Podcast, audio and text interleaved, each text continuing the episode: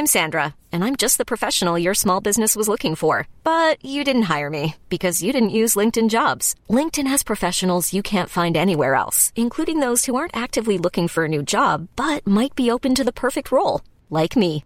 In a given month, over 70% of LinkedIn users don't visit other leading job sites. So if you're not looking on LinkedIn, you'll miss out on great candidates like Sandra. Start hiring professionals like a professional. Post your free job on linkedin.com/achieve today. Quais serão os sofrimentos dos que rejeitaram a Cristo na grande tribulação? Apocalipse 16. Comentário de Mari Persona. No capítulo 15, nós, nós vimos o, o preâmbulo dessa, desses juízos que vão ser lançados agora. Esses sete anjos com as sete últimas pragas aparece no capítulo 15. E agora uma grande voz no capítulo 16, versículo 1, que dizia aos sete anjos: Ide e derramai, derramai sobre a terra as sete salvas ou taças da ira de Deus. E aí vai o primeiro anjo, derrama sua salva sobre a terra. Esses juízos agora são totais, né? são completos, são, em, são por todo o mundo. Em algumas, alguns capítulos antes, nós vimos juízos que eram restritos à terça parte da terra, e agora nós estamos vendo a terra toda ser alcançada por esses juízos. E é importante sempre lembrar que Apocalipse é um, um livro de símbolos. Então, algumas coisas podem ter significado simbólico ou pode ter também significado literal, mas sempre uh, é, fica muito clara a simbologia desse capítulo também. A gente já viu em outros capítulos que terra, quando fala de terra, nos fala de nações estabelecidas, nações firmes, nações em ordem. E quando fala de mar, nos fala de nações em convulsão, nações em ondas, em hordas, que não, não têm segurança. Uh, fazendo apenas um paralelo hoje, nós poderíamos chamar de, de terras, nações ocidentais e até orientais, onde existe um governo instituído, existe ordem, e as, as nações que estão em contínua revolução seriam então o equivalente ao mar aqui na, uh, na linguagem de Apocalipse. Então a primeira salva é derramada sobre a terra, sobre essas nações que estão bem estabelecidas. Elas estão bem estabelecidas debaixo do domínio uh, da besta, e, e por isso agora os homens que tinham o sinal da besta, no versículo 2, e que adoravam a sua imagem, ganham uma chaga má e maligna. Aqui não são feridas, né? Às vezes você pode pegar pessoas que, que tentam criar ilustrações das cenas de Apocalipse, aí chega nessa, a pessoa cria assim, aquela imagem de, de seres humanos cheio de ferida, de bolhas, mas não é isso, é uma chaga. Não são várias chagas, é uma chaga. Essa chaga pode nos falar agora da, uh, de, uma, de um, de um sentimento, né, de, um, de uma dor, de uma, de uma corrosão que essas pessoas têm por terem seguido o, o, a besta, por terem aceitado o sinal da besta. Isso não, não necessariamente quer dizer uma doença, mas pode também ser, mas uh, provavelmente é algo muito mais de consciência, de coração, de sentimentos, porque isso aqui vai levar essas pessoas a, a odiarem mais ainda a Deus, ao invés de se converterem ou se arrependerem, elas vão, como a gente vai ver mais para frente, elas vão ficar mais ainda revoltadas contra Deus, porque elas nunca quiseram aceitar a Deus e nem a Cristo. O segundo anjo derrama as suas salvas no mar. Isso nos fala das nações em convulsão, das nações que não estão firmes, não estão estabelecidas. E o mar se torna sangue como de um morto.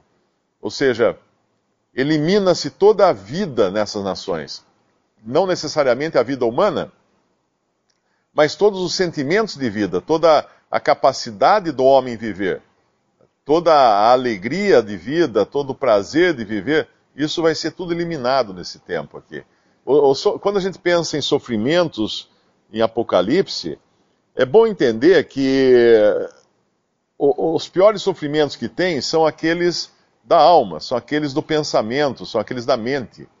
Uma pessoa enlouquecida, quem já viu uma pessoa enlouquecida, é, é terrível. É uma coisa. Eu tive, uma vez eu fui visitar um rapaz que estava num, num sanatório em Brasília. E quando eu entrei lá, já veio uma, uma, moça, pulou em cima de mim, me agarrou pelo pescoço, já vieram os enfermeiros, tiveram que tirá-la de cima de mim. E daí você vê aquelas pessoas gritando, aquelas pessoas andando de um lado para o outro, se debatendo, batendo a cabeça na parede. Você percebe que elas estão numa aflição que é muito maior do que se elas tivessem um corte no corpo ou uma dor física. É uma dor mental que não vai embora. É uma aflição mental que não vai embora, não tem como fugir daquilo. E aqui, então, muito disso aqui é, é esse, são essas, esses sofrimentos, né? E esse sangue como de um morto é um sangue que não tem vida. A mesma coisa vai acontecer com as fontes das águas, no versículo 4, que é a salva ou a taça do terceiro anjo. As fontes deveriam ser aquelas coisas que trazem refrigério, que trazem a vida, que trazem prazer, que trazem. A gente pode comparar também, quando fala da água da palavra de Deus, que é aquilo que nos ensina, que nos traz refrigério, mas as fontes aqui estarão totalmente contaminadas. Nada vai trazer refrigério ao homem. O homem bu buscou refrigério nas coisas do mundo, nas coisas, uh, no seguir também, a besta aqui, mas nada vai trazer refrigério para ele. Ele vai viver em contínua aflição. Uh, no, daí no versículo 6, nós vemos uma coisa importante. Uh, o versículo 5 fala do Senhor, que é justo. E o versículo 6, uma coisa muito importante.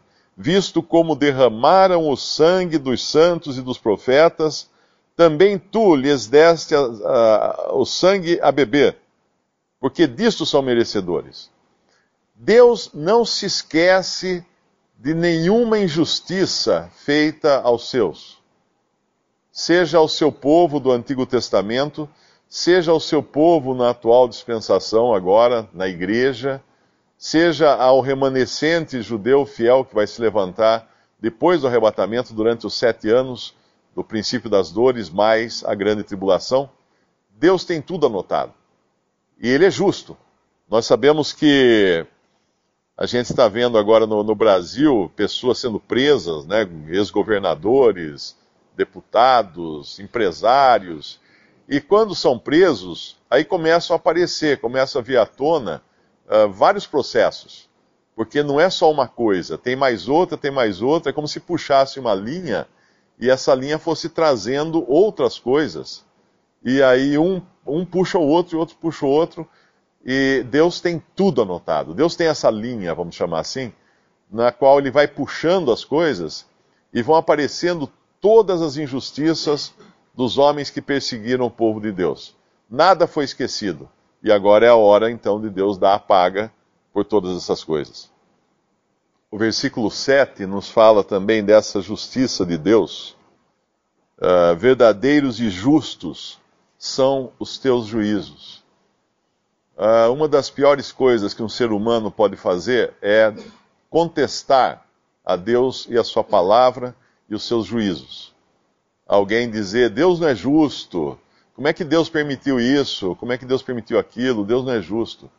Isso é a pior, a pior prova de rebelião que alguém pode, pode ter. Uh, contestar Deus, porque Deus conhece todas as coisas, nós não conhecemos. Deus enxerga muito além do que nós enxergamos. Nós não temos as lentes de Deus. Deus vê mais do que nós podemos enxergar. Agora, isso é, deveria ser motivo não só para nós temermos a Deus, porque Deus sabe as nossas entranhas, Ele sabe tudo o que se passa, os nossos pensamentos, as nossas ações, os nossos segredos mais ocultos, Deus conhece. Então não, deve, não deveria ser apenas para isso. Claro que nós devemos temer, né? uh, porque Deus nos conhece completamente. Mas deveria ser também um motivo para nossa alegria, para nossa gratidão a Deus, porque Deus nos conhecendo como nós somos, até a raiz do cabelo, Deus conhecendo até o, o mais íntimo dos nossos pecados, ainda assim Ele quis nos salvar. Ainda assim Ele quis entregar o seu Filho para derramar o seu sangue, não por pessoas boas, mas por pecadores perdidos, contaminados, uh, cheios de podridão, e assim Deus nos fez novas criaturas, Deus nos, nos deu um lugar na glória junto com Cristo, no céu junto com Cristo. E aí nós somos gratos por isso, porque e não contestando a justiça de Deus que nós chegamos a algum lugar, pelo contrário. No momento em que eu contesto a justiça de Deus, eu estou dizendo que eu sou justo. Eu sou mais justo que Deus porque eu posso julgar a Deus e dizer o que é justo e o que não é justo Deus fazer. Mas nós temos um versículo que fala assim: a sabedoria é justificada pelos seus filhos. E ali eu creio que esteja se referindo aos filhos de Deus.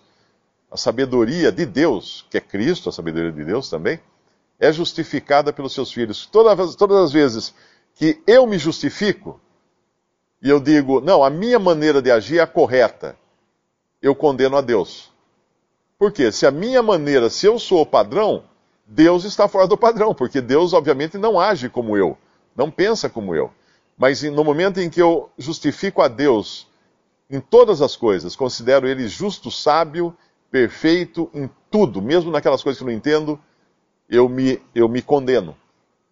Porque Ele é justo. Eu me condenando, eu me colocando na, na posição de condenação, eu estou pronto para aceitar o juízo e receber o juízo de Deus. Mas ainda Deus, nesse momento é que Deus age com graça para comigo e fala aquilo que ele falou para a mulher adúltera, pego em flagrante adultério: uh, Nem eu te condeno, vai não peques mais. Ele fala para aquela mulher. A única pessoa ali que podia tirar pedras era o Senhor Jesus. Todos os outros homens que, que, acusavam a mulher, quando ele falou, quem não tem pecado, atira a primeira, a primeira pedra, fugiram no lugar. Por quê? Porque todos tinham, e todos sabiam disso. Suas consciências os acusavam. Provavelmente entre eles estava até o outro, porque a mulher foi pega em flagrante adultério, então devia ter um homem envolvido nisso. Provavelmente ele estava entre aqueles que estavam acusando aquela mulher. E o único que poderia apedrejá-la era o Senhor Jesus. E ela ficou no único lugar onde podia haver perdão e salvação, na presença daquele que poderia condená-la. Então, quando um pecador se coloca na presença daquele que pode condená-lo, e se coloca assim na posição de arrependido, de contrito e de reconhecidamente uh, pronto para receber o juízo, o que ele recebe, ao invés disso, ele recebe graça. Essa é a maravilha de Deus. Então, quando nós vemos aqui que Deus é, é justo em todos os seus juízos, é reconhecer que realmente isso que vai acontecer não é aquela coisa assim, ah, mas Deus é amor, Deus vai esquecer tudo, Deus vai deixar para lá. Não, Deus não deixou para lá. Ele precisou deixar sobre Cristo na cruz os nossos pecados para poder ser justo. Ele, se ele deixasse para lá, ele não ia enviar o seu filho para morrer por nós na cruz, mas aí ele não seria justo. Mas para ser justo e misericordioso, ele lançou os nossos pecados sobre Cristo na cruz, julgou seu filho no nosso lugar para que nós pudéssemos ter salvação. Mas aqui nós vemos pessoas que não confiaram em Deus, pelo contrário, se sujeitaram à besta e ao anticristo, fizeram uma imagem da besta, adoraram a imagem da besta, se deixaram marcar uh, pelo, pelo número do, do seu nome, e agora, isso que para eles era fonte de vida, porque o versículo 8 nos fala da fonte de vida no planeta Terra, que é o Sol. O Sol é o que mantém a Terra uh, viva. Se você tirar o sol, uh, tudo morre. Em oito minutos, tudo congela. É o tempo que leva a luz do sol para chegar na Terra. Apague o sol e essa Terra se congela e toda a vida aqui desaparece. Mas o que vai acontecer com eles? O quarto anjo derramou a sua, a sua taça sobre o sol. Aquilo que para eles, os egípcios adoravam o sol. Muitos povos uh, pagãos adoram o sol. E aquilo que para eles era o sol, tipificado aqui na besta e no anticristo, de repente se transforma na fonte de aflição, de suplício para eles. O quarto anjo derramou a sua taça sobre o sol e foi-lhe permitido que abrasasse os homens com fogo. E os homens foram abrasados com grandes calores e blasfemaram o nome de Deus, que tem poder sobre essas pragas, e não se arrependeram para lhe darem glória. Deus, ao mesmo tempo que tira deles todo o calor no sentido de calor de vida, de prazer, de, de, de tranquilidade nessa vida, de sustento, Deus endurece seus corações, como ele fez com o Faraó. Não há possibilidade de nenhum aqui se arrepender, porque agora eles, eles estão naquela condição de Nabal, né? Que, que quando Davi conta, a mulher de, de Nabal conta tudo que Davi ia fazer, ele se, o seu coração fica como pedra e dez dias depois ele morre, lá no Antigo Testamento. Deus vai fazer isso, como fez com Faraó, porque esses homens se rebelaram contra Deus. Esse tempo aqui vai ser muito parecido com o tempo em que Moisés lançou, Deus através de Moisés lançou as pragas no Egito, que tem a gente, a gente vê a referência ao cântico de Moisés no capítulo 15, capítulo anterior, que precede essas, essas pragas agora, porque lá naquele tempo, o que acontecia? Enquanto Moisés, uh, Deus, através de Moisés, lançava as pragas, Satanás fazia o quê? Lançava as pragas também. Moisés fazia grandes sinais, Satanás fazia grandes sinais. É o versículo 14, esses três espíritos imundos do versículo 13, né, da boca do dragão, no versículo 13, da boca da besta e da boca do falso profeta, é uma trindade satânica aqui, vi sair três espíritos imundos, semelhantes a rãs, porque são espíritos de demônios que fazem prodígios os quais vão ao encontro dos reis de todo o mundo para os congregar para a batalha naquele grande dia do Deus Todo-Poderoso. Assim como os magos de, de, de, Faraó só pioravam a situação, porque quando Moisés fez transformar água em sangue, eles também fizeram. Quando fez surgir rãs, também fizeram. Então eles só, pioravam com os sinais, mas tinham força, tinham poder. Aqui também, esses espíritos imundos vão trazer grandes sinais. E a gente lembra também que a, ah, o anticristo vai ser um homem de grandes sinais. E como entender o tempo que nós vivemos hoje, por exemplo? Uh, eu acho que Paulo escreve que nos últimos dias, ou nos últimos tempos, não me lembro bem, uh, muitos buscariam mestres segundo as suas próprias concupiscências e dariam ouvidos a fábulas. Então, uma das características de, desse povo na terra nesse momento aqui é que eles serão ávidos por sinais, por milagres, por poder manifesto, por fogo caindo do céu, por coisas maravilhosas acontecendo. E eles vão. Essa é a característica deles. Hoje, a característica de um verdadeiro crente no Senhor Jesus Cristo não é que ele busca por sinais. Por quê? Porque nós andamos por fé e não por vista. A característica dos habitantes da terra nesse tempo de grande juízo que virá é de pessoas que querem ver sinais. Não importa de onde vêm esses sinais. São ávidos por desejar ver coisas maravilhosas, fogo cair do céu, a terra tremer, coisas assim, que Deus, evidentemente, usou sinais em outros momentos para chamar atenção para uma grande obra que ele estava fazendo, como abrir o Mar Vermelho, como a vinda do Senhor ao mundo, como a formação da igreja. Mas hoje, na época que nós vivemos, não existe lugar para grandes sinais ou para sinais de qualquer maneira, porque nós andamos por fé e não por vista. Então, quando você vê um cristão ávido por ver coisas, para ver sinais, ver isso, ver aquilo, essa é a característica das pessoas que seguirão o anticristo. Porque o anticristo será um homem de muitos sinais, um homem de grande poder, um homem que fará coisas maravilhosas, um mágico como nunca existiu no mundo ele vai fazer grandes coisas. E agora os espíritos de demônios aqui vão fazer prodígios. E aí muitos vão achar que é esse o lado que eles têm que continuar indo, com corações, endurecidos, com corações endurecidos também, como Moisés teve no caso das pragas lançadas sobre o Egito. A segunda Timóteo. Ah, eu estava em 1 Timóteo quando fala que o Espírito diz que daqueles que dão ouvidos a espíritos enganadores e a doutrinas de demônios. Uh, 2 Timóteo 3, versículos 3, 4, 5. Sem, sem, esse, sem afeto natural, é isso? É, 4. Porque virá tempo, 2 Timóteo 4, 3, porque virá tempo em que não sofrerão a sã doutrina, mas tendo comichão nos ouvidos, amontoarão para si doutores conforme as suas próprias concupiscências, e desviarão os ouvidos da verdade, voltando às fábulas mas tu se sóbrio em tudo, sofre as aflições, faz a obra do evangelista, cumpre o teu ministério. Visite respondi.com.br. Visite também 3minutos.net.